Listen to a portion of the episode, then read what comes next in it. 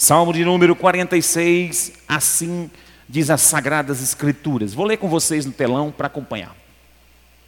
Deus é nosso refúgio e fortaleza, socorro bem presente nas tribulações. Portanto, não temeremos, ainda que a terra se transtorne e os montes se abalem no seio dos mares, ainda que as águas tumultuem e espumejem, e na sua fúria os montes se estremeçam. Há um rio cujas correntes alegram a cidade de Deus, o santuário das moradas do Altíssimo. Deus está no meio dela, jamais será abalada. Deus a ajudará desde antemanhã. Bramam nações, reinos se abalam, ele faz ouvir sua voz e a terra se dissolve. O Senhor dos exércitos está conosco. O Deus de Jacó é o nosso refúgio. Vinde, contemplai as obras do Senhor, que assolações efetuou na terra. Ele põe termo à guerra até os confins do mundo, quebra o arco, despedaça a lança, queima os carros no fogo. Aquietai-vos e sabei que eu sou Deus, sou exaltado entre as nações, sou exaltado sobre a terra.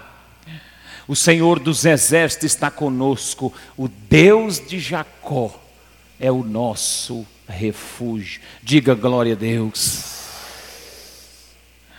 Irmãos, que o Senhor aplique essa mensagem ao nosso coração. Para você ter noção, este é um dos salmos mais belos e mais célebres do livro dos Salmos, de toda a Bíblia. Nele nós vamos encontrar Deus agindo. E nós vamos encontrar Deus agindo nas entrelinhas desse salmo de forma poderosa em favor do seu povo.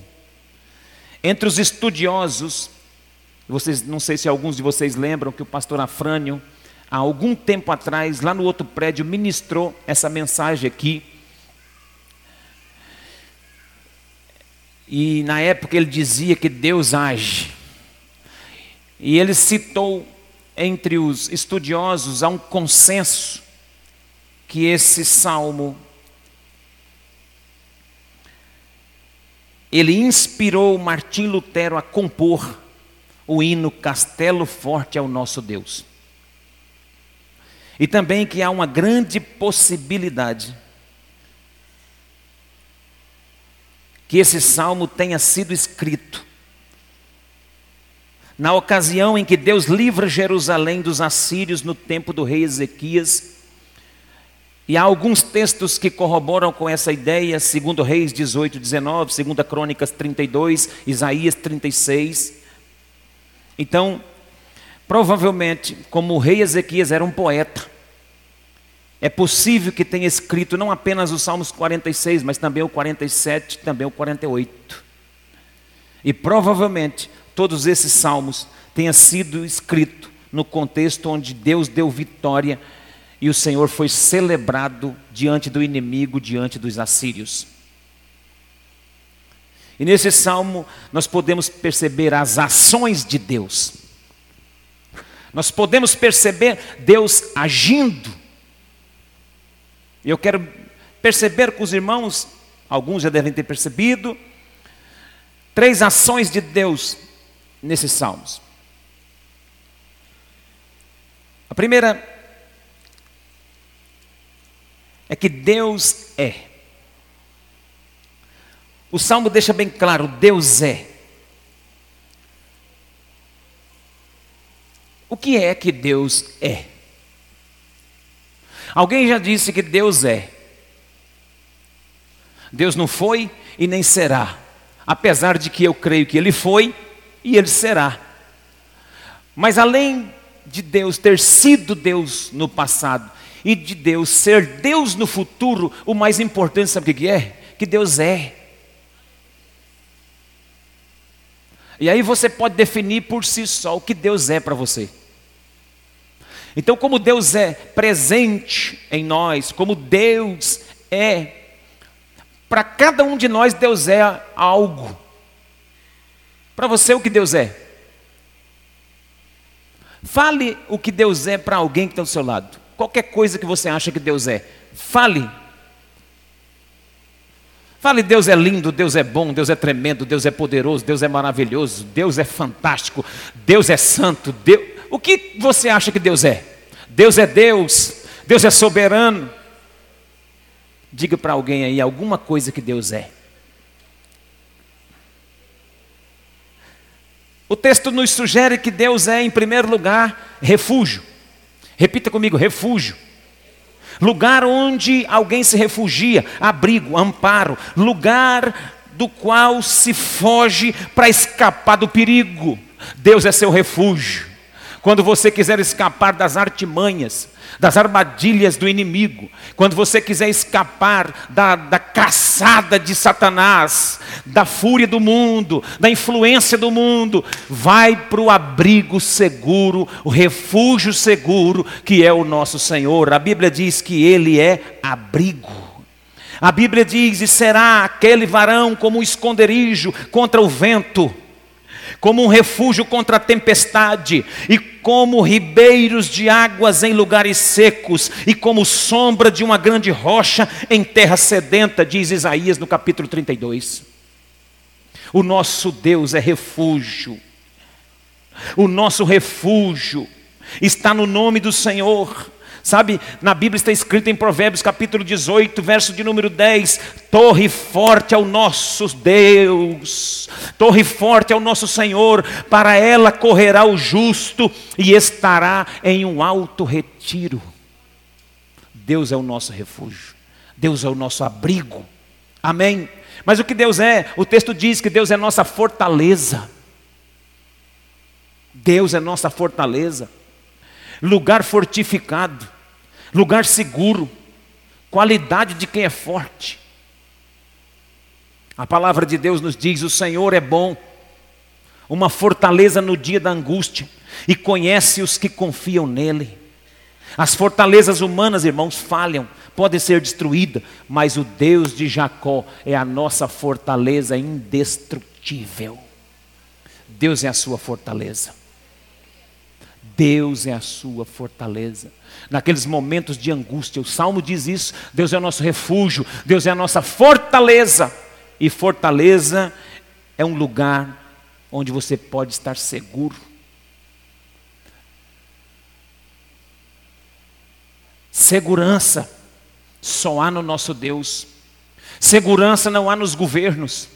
Segurança não há na política. Segurança não há nas lideranças, por mais honestas que elas sejam. A nossa segurança, a nossa confiança deve estar no Senhor, que é a nossa fortaleza. Ele nos esconde, Ele nos esconde. A Bíblia diz que, como uma galinha protege os seus pintainhos, assim o Senhor nos protege. O Senhor nos esconde debaixo das suas asas. E talvez você entrou aqui hoje com o coração apertado e talvez você entrou aqui hoje com tremores na sua alma. E talvez você entrou aqui hoje, essa semana deve, pode ter sido uma semana difícil para você. Você se sentiu frágil. O vento tem balançado o seu barco. Mas o Senhor é a tua segurança.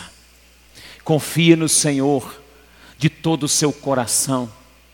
Ele é a tua fortaleza. Talvez você está num lugar e está com medo, preocupado. Será o que vai acontecer? Eu estou aqui como profeta de Deus para levantar a mão e declarar sobre, sobre a sua família, sobre a sua casa, sobre os seus filhos, sua empresa, seu trabalho, tudo que você tem e possui.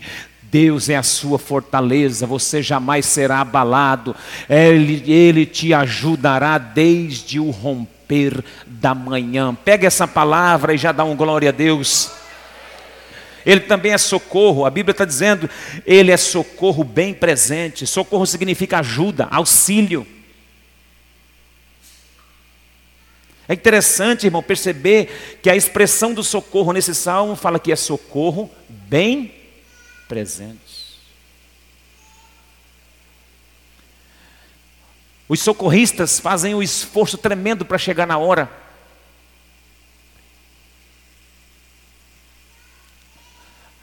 o SOS, o SAMU, as redes de socorro, que são treinadas para o, o, corpo de bombeiros, eles fazem de tudo para chegar na hora, para salvar uma vida, mas nem sempre dá certo.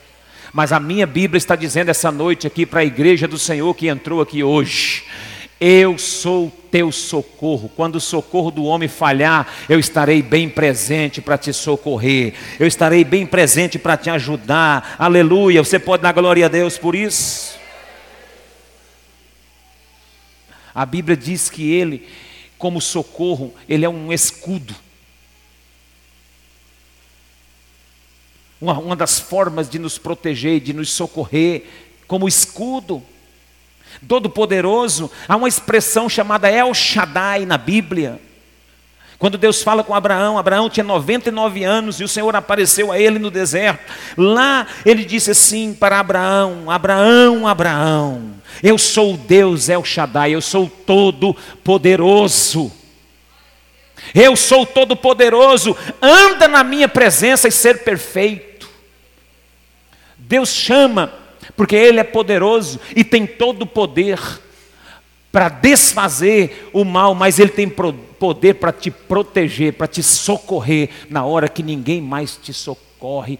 Deus vem e te socorre. Creia, irmão, creia no que eu estou pregando, porque Deus é socorro bem presente para a sua vida. E Deus está ministrando ao meu coração aqui, chegou pessoas hoje especialmente para ouvir essa palavra. A Bíblia diz assim: O meu socorro vem do Senhor que criou o céu e a terra. Olho, quando eu olho para o monte, eu pergunto: de onde vem o socorro? A resposta é: o meu socorro vem do Senhor que criou os céus e a terra. Pode ficar tranquilo que Ele vai te socorrer. Vai dar certo. Amém? Deus é socorro. Esse é o Salmo 46. Mas há uma expressão também de uma ação de Deus. Ele não somente é, ele não somente é refúgio, fortaleza, socorro bem presente, mas ele também está. O texto diz que Deus está no meio da cidade. O texto diz que Deus está no meio dela, jamais será abalada desde o romper, desde antemanhã. Deus é revelado como Deus presente, como Deus Emanuel. Deus está revelado como essa expressão no hebraico é Jeová chamar. Um Deus que está sempre presente, um Deus que está sempre junto. A Bíblia vai dizer no Salmo 46, verso 5: Há um rio cujas correntes alegram a cidade de Deus, o santuário das moradas do Altíssimo. Deus está no meio dela, não será abalada, Deus o ajudará desde o romper da manhã. Deus está no meio da igreja. Deus está no meio da cidade. A cidade de Jerusalém hoje é a igreja. É representada pela igreja. Então, quando diz que Deus está no meio dela, Deus está no meio da igreja. E Deus a ajudará. Quando que Deus começa essa ajuda? Desde o romper da manhã. Começa amanhã uma campanha de oração, cinco horas aqui na igreja. Deus já começa a ajudar você no romper da manhã. Sai um pouquinho mais cedo de casa, vem aqui, passa nem que for 10, 15, 20 minutos, mas ora, porque Deus quer ajudar você desde o romper da manhã. Ela, a Bíblia diz assim: Ele está no meio da igreja, está no meio da cidade, Ele está no meio de Jerusalém, Ele está no meio do, do povo dele, e Ele ajuda desde o romper da manhã. Deus quer levantar você, Deus quer colocar você de pé e te ajudar. Dá glória a Deus, Deus está no meio de vós, Deus está conosco. O Deus de Jacó é o nosso refúgio. Irmão, e se Deus é por nós, quem será contra nós? Se Ele está do meu lado, quem será contra mim? Se Deus está contigo, quem será contra ti? Nós, pela nossa pequena fé, diminuímos muito o tamanho do nosso Deus, irmão. Nós precisamos crer que Ele está conosco.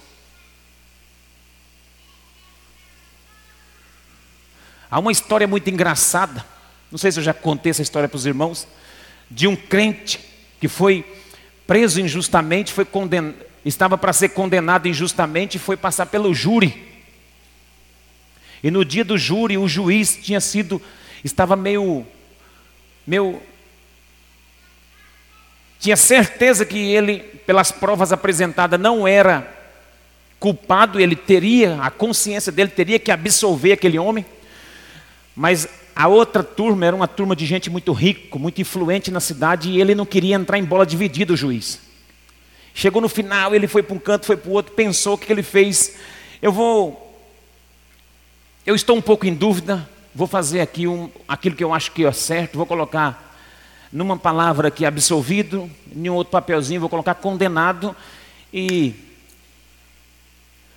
falou para o crente que estava lá, para o irmão que estava lá, injustamente. Aí você puxa aqui do meu bolso, eu vou mexer, colocar no meu bolso, o papel que você puxar, você vai. Se você puxar absolvido, está absolvido. Se você puxar condenado, está condenado. Ok? Aí o juiz foi e colocou condenado nos dois. Escreveu condenado nos dois. E mexeu, mexeu, mexeu e colocou no bolso. Que ele queria livrar ele, mas tirar das costas dele para não ficar mal com a outra família. Então colocou, escreveu condenado nos dois papeizinhos e colocou no bolso. Aí ele levou a mão e tirou um daqueles. E o juiz falou: Você não vai abrir? Ele falou: Olha, seu juiz, eu confio tanto que Deus está comigo, que eu nem preciso abrir isso. Aí comeu. Falou: agora abre o que está no seu bolso aí. Aí no bolso do juiz estava condenado. Ele falou: está vendo? Eu comi o absolvido. Você tem que confiar em Deus, irmãos, mesmo que tudo pareça contrário. Você tem que confiar em Deus, que Deus está contigo e que nos Pode parecer que vai dar tudo errado, mas no último momento Ele está conosco, Ele traz uma revelação, Ele dá uma iluminação, Ele mostra que Ele está conosco, que a gente, Ele cria uma saída, Ele dá um escape para nós. Você crê nisso? Diga glória a Deus. Ele está conosco, aleluia. A Bíblia diz que Ele, ele está trabalhando. Quando Jesus apareceu, a Bíblia diz que Jesus falou assim, João 5,17: Meu pai trabalha e eu também estou trabalhando. A Bíblia diz. Desde a antiguidade não se ouviu, nem com os ouvidos se percebeu, nem com os olhos viu um Deus além de ti que trabalha por aqueles que nele espera. Isaías 64, verso 4. Se você está esperando em Deus, descansa seu coração. Pode descansar seu coração, porque Ele está trabalhando. Deus está trabalhando, Deus está no controle. Amém? Ele está sentado à direita de Deus, cuidando de tudo, olhando para você, cuidando, está no controle. E por último, Deus faz. Essas as três expressões da ação de Deus no salmo. Deus é refúgio, fortaleza, socorro bem presente. Deus está no meio de nós, Deus está na cidade, Deus está na igreja, Deus está no meio do seu povo. Basta confiar e Deus faz. O que, que ele faz? Ele faz cessar as guerras. O texto diz que ele faz cessar as guerras. Qual é a guerra? Qual é a guerra dos, que você está enfrentando? Qual é a peleja maior que você está enfrentando? É no casamento? Você dá aquela risadinha no meio dos outros só para despistar, mas por dentro, lá em casa, está ruim o negócio. Está feio. É no casamento?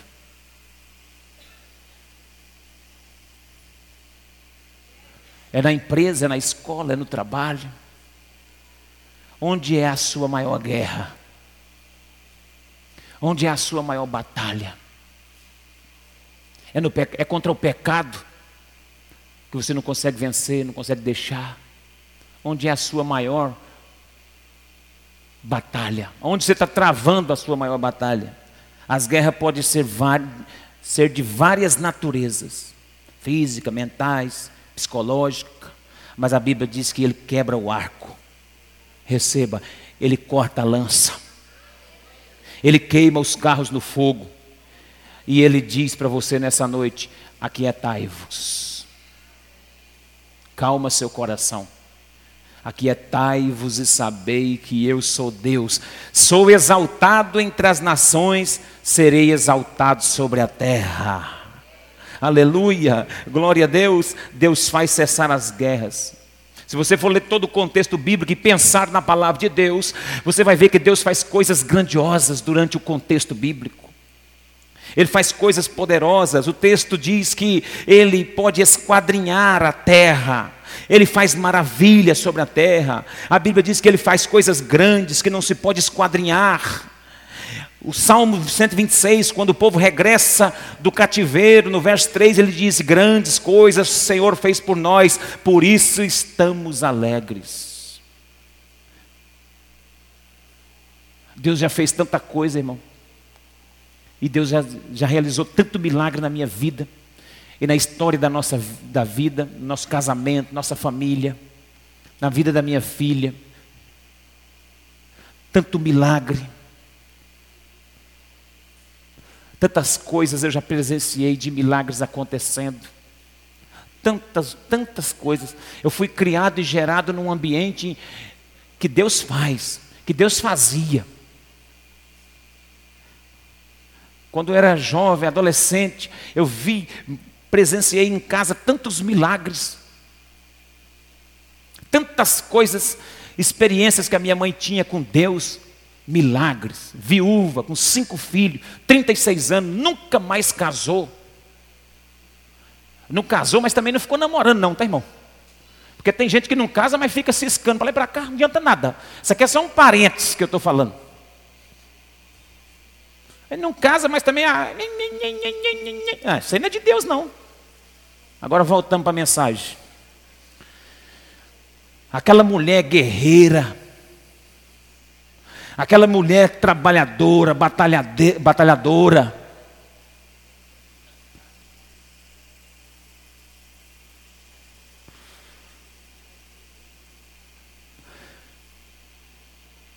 tantos milagres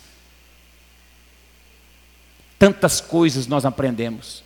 Depois nós passamos, eu fui morar em Peniel, na casa de recuperação em Campo Grande. Por lá Deus me libertou, por lá me tornei obreiro, por lá fiz seminário, estou aqui até hoje. Por lá me casei. Glória a Deus. E uma, uma certa feita na casa de recuperação, nós estávamos numa crise, porque lá é muito homem. E tudo era na base de doações. Mas tinha tanta gente para comer, era quatro refeições por dia, não tinha o que comer. E nós falamos, vamos orar. O irmão falou assim, mas eu estou com a vontade de comer uma carne, irmão, porque aqui um frango tem que rachar ele em 40 para comer. Nós tínhamos lá 60 homens, 40 homens direto, quando tinha pouco. Eles colocavam dois frangos dentro de um panelão assim, colocava beterraba, colocava batata, colocava tudo quanto era legume, aí ficava bonito, ficava lindo. Mas o frango sumia.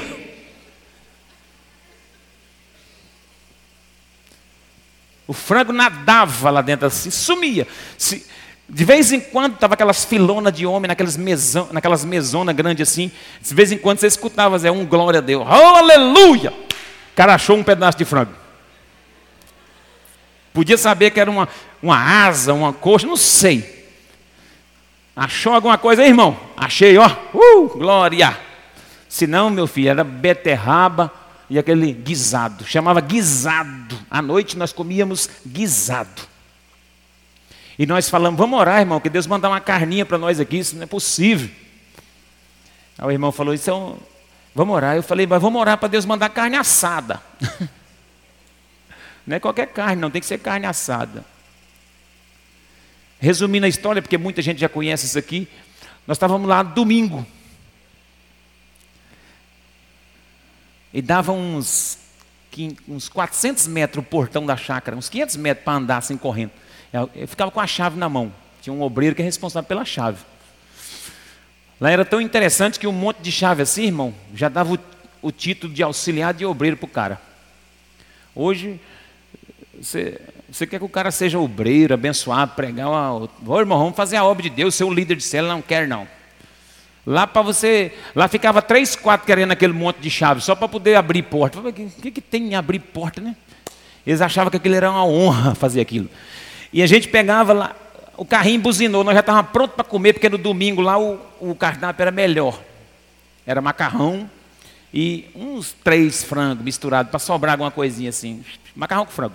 Aí, nós oramos duro aquela semana, porque lá a gente orava três vezes por dia. E na hora do meio-dia a gente decorava os versículos bíblicos e apresentava. Aí nós oramos. Chegou no domingo, nós estávamos prontos para comer. Buzinou o carro lá, saiu o irmão da chave desesperado. Chega, perdi o chinelo. Correndo, desesperado. Abriu o portão. Vem um homem com um carrão. Encostou, deu uma ré.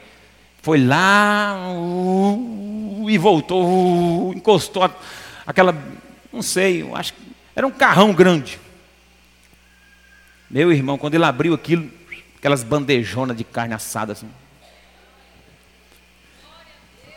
Só que no meio de semana nós falamos assim, irmão, se Deus mandar carne assada aqui, ele tem que mandar coca. Porque Deus não é Deus de obra incompleta. Não é possível que Deus vai mandar. Eu falei isso aí com eles. Falei, irmão, se Deus mandar carne aqui, coca tem que vir. Não é possível. Como é que Deus vai mandar um pedaço de carne aqui e não vai mandar coca? Vocês estão acreditando pela metade. Ah, não, mas só a carne está bom. Tá bom, não, irmão. Se ele mandar carne, ele manda coca. Ah, então vamos orar pela coca. Oramos pela carne e pela coca. O irmão desceu aquele, aquele monte de bandeja de carne assada, era dono de um restaurante. E aí falou: não, tem coca gelada aqui. E aí foi lá no banco da frente e arrancou aquelas coconas. Sabe por quê, irmão? Porque Deus faz Deus faz. Eu recente, quando eu, era, eu casei na Peniel e continuamos lá, não tinha nada. Pela fé. Aí, eu estava trabalhando para um homem e morando numa kitnet, que a madrinha de casamento minha deu quatro meses de aluguel para mim. Aí eu já, quatro meses, eu não estava tranquilo.